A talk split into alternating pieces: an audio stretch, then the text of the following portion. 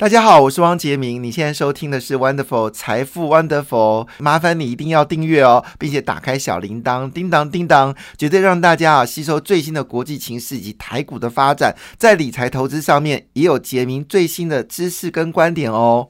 好，那在昨天美国股市呢，基本上是全面下跌，其中费半指数跌幅最大，跌掉一点三二个百分点哦。那其他部分呢，包括道琼斯跌了两百七十点哦，跌了零点八个百分点，标准五百指数呢只是跌了零点七个百分点，纳斯达克跌幅最小，跌了零点四六个百分点哦。那这个日本股市呢是小幅上涨，涨了零点一二个百分点，但韩国股市呢只是下跌零点九一个百分点。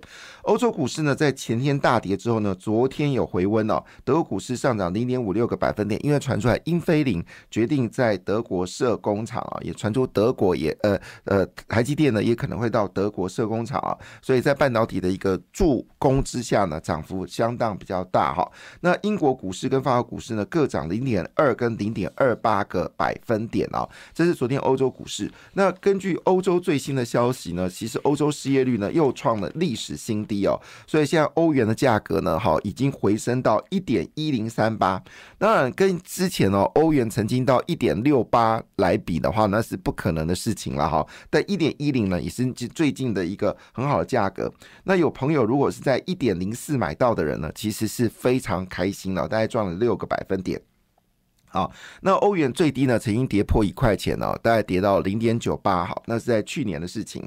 那以目前为止呢，市场预估呢，美国会停止升息哦，但欧洲可能还会持续的升息哦，因为失业率呢，已经从原本的百分之十降到六点六，历史新低哦。那表示呢，整个欧洲的就业市场呢，是持续的非常的热情哦。那你也知道，就是如果今天。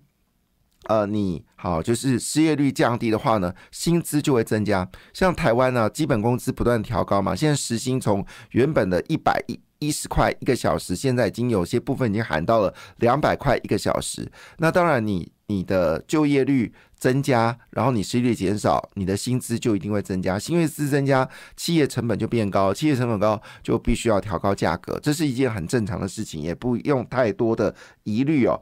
那目前为止呢，这个通膨的数据呢，还是相对不乐观哦，还是有到百分之七，所以欧洲可能还会继续的唱。呃，升息，但美国联准局呢，应该就不会再升息了。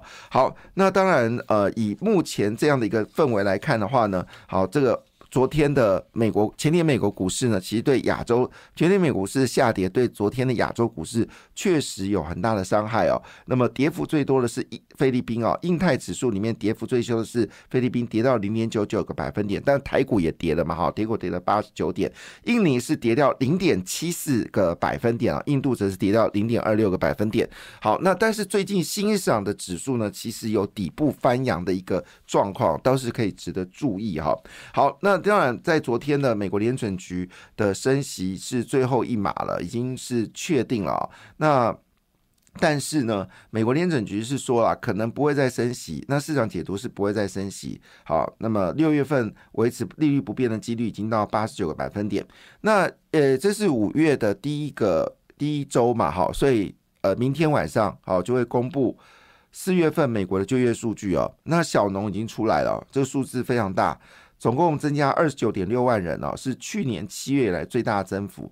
那也就意味着，那从我们看到了 ISM 服务业的数据也看出来，其实真的就业状况在美国还是相对比较稳定哦。那昨天美国股市之所以呃有这么大一个跌幅呢，其实来自两个原因。第一个原因呢，将是美国联准局的主席鲍尔是暗示今年绝对不会降息，今年绝对不会降息。那市场当然有些呃。一些呃令人担忧的卖压，但是呢，最恐怖还是银行股哦。那么银行股喋喋不休哦，银行股喋喋不休。那现在又增加了西太平洋银行跌盘后跌掉五十五个百分点。那么整个又有三两家以上的美国的中大型银行、中型银行呢，可能有倒闭风险哦，似乎连报不停哦。这一部分也引发了市场的一个担忧。那昨天其实还有个大利空，就是超伟。昨天超伟呢重挫了九点二二个百分点，一开始跌掉十五个百分点，最后呢是跌掉九点二二个百分点。主要原因就是因为超伟对于所谓的笔电啊，就是我们说的电脑的市场的需求呢，还是疲软。好，它跟说法是跟英特尔一样，哈，就是疲软。那这个这个这个疲软呢，当然。不同的不同的情况，英特尔公布疲软之后的股价反而逆势，一开盘涨五趴，最后收了二点二点三个百分点的涨幅嘛，哈。但是超伟昨天是重挫九点二个百分点，但超伟有说了，这个 PC 的市场呢，第二季是谷底，有机会走高。但这消息也重创了超伟，因为毕竟之前涨太多了。那这样伺服器呢，公布第。一季的伺服器的增长确实没有增长，要到今年下半年才可能伺服器总体需求才会有增加。那因为下半年开始，超维还有 NVIDIA 跟这个英特尔呢，陆续新的呃伺服器的平台就会重新铺货嘛。那通常你有新的产品的时候，旧产品需求就不大了，所以这就为什么今年第一季整个伺服器需求有减缓的情况，但没有影响到这个伟创，伟创股价已经飙到五十块了。那么从一月。一月零一月一月的这个四呃三十三十点一哦，那么现在已经涨到五十元哦，涨幅已经接近要到这个六十个百分点了，非常可怕。那主要是尾影呢，其实公布业绩并没有衰退的状况。那到底是谁的伺服器卖的少呢？因为全球伺服器最大的代工厂商都是台湾嘛，好，包括了红海伺服器就代工大概一兆元，还有广达，呃呃这个。广达、英业达，好，这个伟影，好，都是主要的伺服器的厂商，还有神达，所以我就想说，到底谁掉的比较多呢？总体增加没有，但是大家公布业绩都很好，是中国的伺服器。比较惨嘛，哈，这个就要去在自己的研究当中哈。那所以昨天超微下跌，当然一定会影响到今天科技股的一个氛围。不过昨天英特尔是大涨了二点九六个百分点，这二点九六百分点是大涨没错，因为昨天的费半指数是跌掉了一点，昨天费半指数是跌掉了一点，呃，一点三二个百分点。好，那昨天的。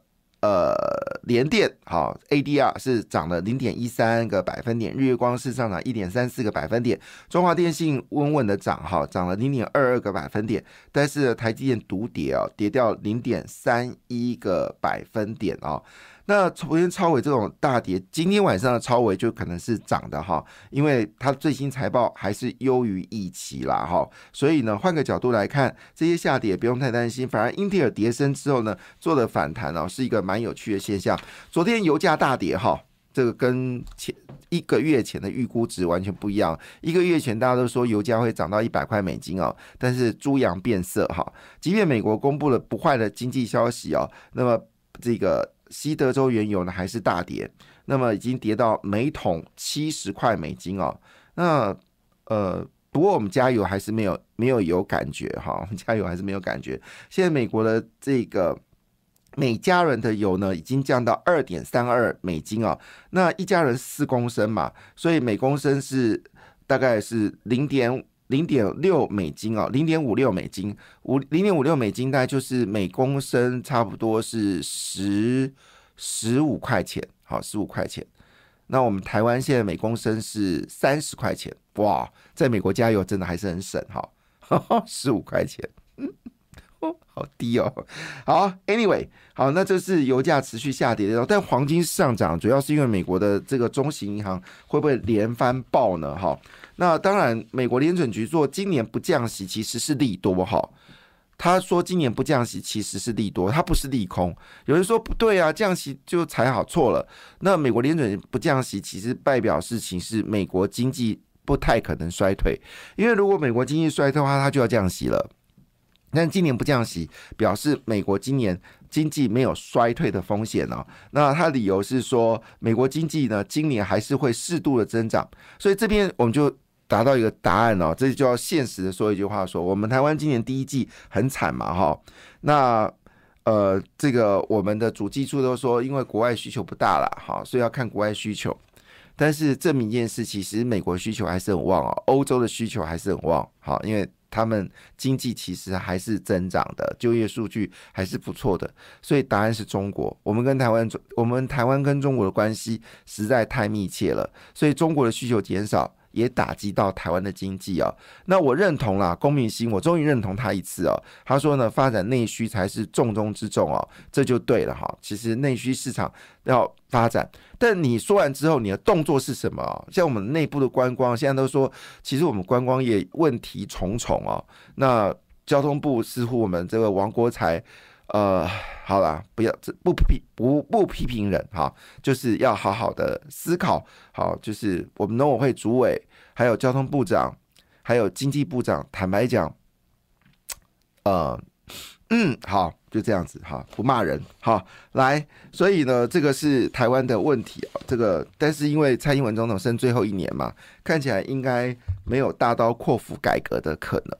那如果他没有达到快阔斧的改的改革的话呢？其实对于赖清德来说存在着风险哈，赖清德存在风险。还有，我真的奉劝郑文灿少说话，好，郑文灿少说话。你你说话不见得会加分哦，因为事实上非核的议题在全世界现在是热话题哈，呃，不是非碳问题，非碳问题是热话题。然后小型核电厂跟核融合是热话题，哈，是热话题，所以你说这个是不对的，你说这你说的话不是对的，哈。郑文灿其实不太适合担任。副行政院长，因为他桃园的事情真的很多，会不会成为赖清德的未来未爆弹呢？这个也是呃赖清德要好好思考的问题，也是蔡英文要好好思考的问题啊。好，那当然回到了就是呃还是回到经济了哈。这个我我想这是我个人的看法，我是为赖清德着想哈，并不是唱衰民进党，好不要搞错了哈。那毕竟。呃，这个反绿的人还是蛮多的，好，这个如果将来发生什么变化，或者是现在幸好是萨卡都有柯文哲分票，其实柯文哲分票是对绿的是有帮助的哈。那如果没有柯文哲分票的话，其实现在反绿的比例还是很高，这件事情恐怕因为民众其实对于两岸并没有并没有很大的感觉，现在的氛围。好，那对中国文攻武赫也没很大的氛围，这就是问题。如果台湾人对于中国文攻武会有担忧的话，对民进党有利；但是如果不担忧的话呢？好，甚至呃，像像这个像乌龟心态，好认为说没有民进党就有和平，那这个事情呢，其实都是赖清德要去面对的问题。但我觉得最大的问题是内政问题，就是经济部长、劳动部长、农委会主委还有副行政院长。其实都是可能会是赖清德很大的一个障碍，好，这个恐怕是赖清德跟蔡英文要好好思考的问题。好，我讲话很直接，如果有不小心伤害到你的心，我我很抱歉，我还是希望赖清德能够选上总统，因为我不能想象，如果今天侯友谊或者是郭台铭选上总统，我真的考虑要移民。诶，这两个家伙，如呃对不起说错了，这两个人好，尤其是侯友谊，真的新北市做的真的很烂。好不好？新北市的政绩做的真的很烂，真的很烂，真的很烂，好不好？那这么烂的一个一个一个一个政绩，他还可以得到这么高的民调，我觉得是台湾人是瞎了眼睛哦，真的是就是蓝绿冲昏的头。侯友谊的新北市政真的很糟糕，好不好？那我我就讲一件事嘛，高雄的税收已经赢过了。新北市，新北市四百万人口，诶，全台湾最大的县，最大的市，诶，高雄人人口只有两百多万人，高雄的税收已经赢过新北市，高雄的平均所得，好，有人说高雄平均所得不高，当然还是有些辛苦的民众啦，莫忘世上世上苦人多，但是高雄的平均薪资已经超过新北市了，你能想象这种事情会发生吗？那新北市现在最贵的就是房地产，那其他百业萧条，百业不行啊，所以。治安也很糟糕，这样的人也可以来选总统，真的是国民党瞎了狗眼。但是呢，毕竟呃，过去很多媒体收了侯友谊的这个这个经费，好，那大量的去宣传侯友谊。其实侯友谊如果仔细检视下来。恩恩案不是一个单独的案子，恩恩是代表整个新北市医疗体系的破坏。那如果当时不是蔡英文主动去接见新北市的医疗工会，我们整个视讯问诊还会因为新北市而拖累。那新北市什么事都归中央，他就什么事都退给中央。那为什么我们合二合一会提早，不是会到呃时间到了就要除役？这个不能怪经济部，其实主要是因为侯友谊在合一跟合二的这个干事处置上一直不准。所以台湾缺电跟卢秀燕跟侯友谊绝对有关系，但是现在讲的好像都是民进党的问题。好，回到了这个股票市场，我就是昨天。公布一个消息，福特是赚钱，但是呢，福特每卖一辆电动车就亏六万美金哦，所以电动车台湾还是具有竞争力的哈。那所以最近呃，整个全球在两个主题是最热的，一个叫替代能源，一个电动车哦，其实也符合台湾股票市场的一个一个状况。那么另外一部分呢，就是有关 iPhone 的事情哦。那么 iPhone 呢，现在这个呃，就是立讯呢已经拿到订单了，而且拿到订单越来越多。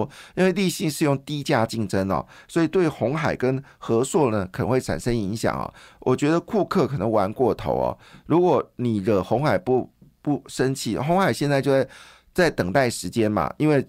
这个今年的九月份开始，电动车的产能就会全全力的开发，它跟各国都开始合作发展电动车。如果电动车真的有型的话，其实红海可以不要苹果的订单，因为苹果在台湾已经不熟，不不好，不不是。不是利多了哈，所以如果库克玩过头啊，你所有订单全部交给中国生产了，你库克就会麻麻烦就大了哈。所以呢，这件事情库克继续玩下去嘛，我们就去看苹果，反正现在也不是主流股，也不用在意了。那好消息，世界先进认为第二季是谷底，那超伟也认为第四第二季是枯底啊。那现在认为第二季越来越多谷底的是越来越多。今天媒体有大量报道红杰科哈，那么红格杰科是越来越好。那信邦呢是连三个月营收攀高啊，那最近的股票呢还是关注在伺服器的概念股。感谢你的收听，也祝福你投资顺利，荷包一定要给它满满哦。请订阅杰明的 Podcast 跟 YouTube 频道财富 Wonderful，感谢谢谢 Lola。